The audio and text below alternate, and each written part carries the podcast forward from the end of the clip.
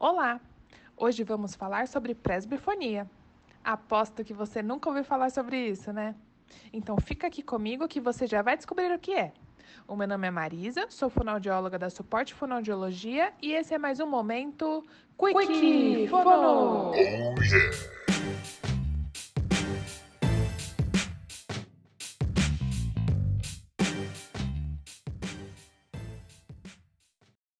A presbifonia é o padrão vocal que indica o envelhecimento natural da voz.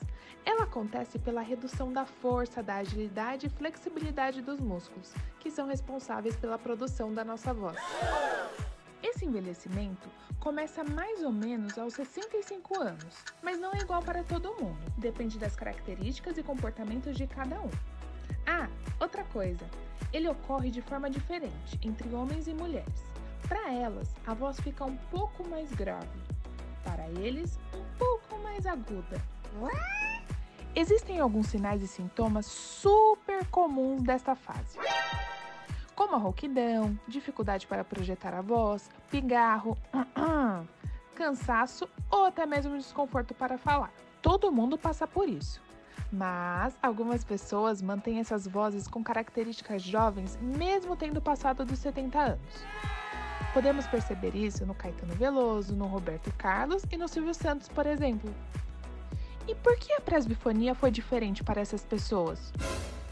Bem, na maioria dos casos, elas tiveram um bom comportamento vocal durante toda a vida. E o que podemos fazer para que isso aconteça com a gente? Vamos separar em dois grupos. Primeiro, o que evitar e o segundo, o que fazer.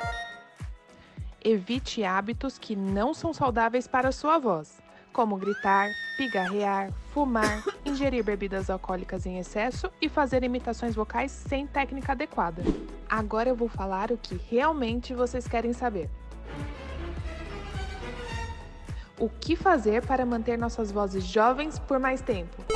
Afinal, o que adianta o botox para tudo quanto é lado se a voz denuncia a idade, não é mesmo?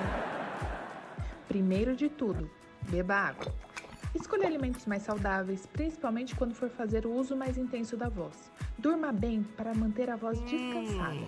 Já os exercícios de preparação vocal são a melhor pedida. Eles darão a resistência que você precisa para usar a sua voz. E lembre-se, a voz está conectada com o seu corpo. Cuide da sua saúde física e mental, pois isso contribui para uma boa saúde vocal. Olha só que maravilha! Já sabemos o que evitar e o que fazer. Mas quem eu procuro para me ajudar nesse processo? O fonoaudiólogo!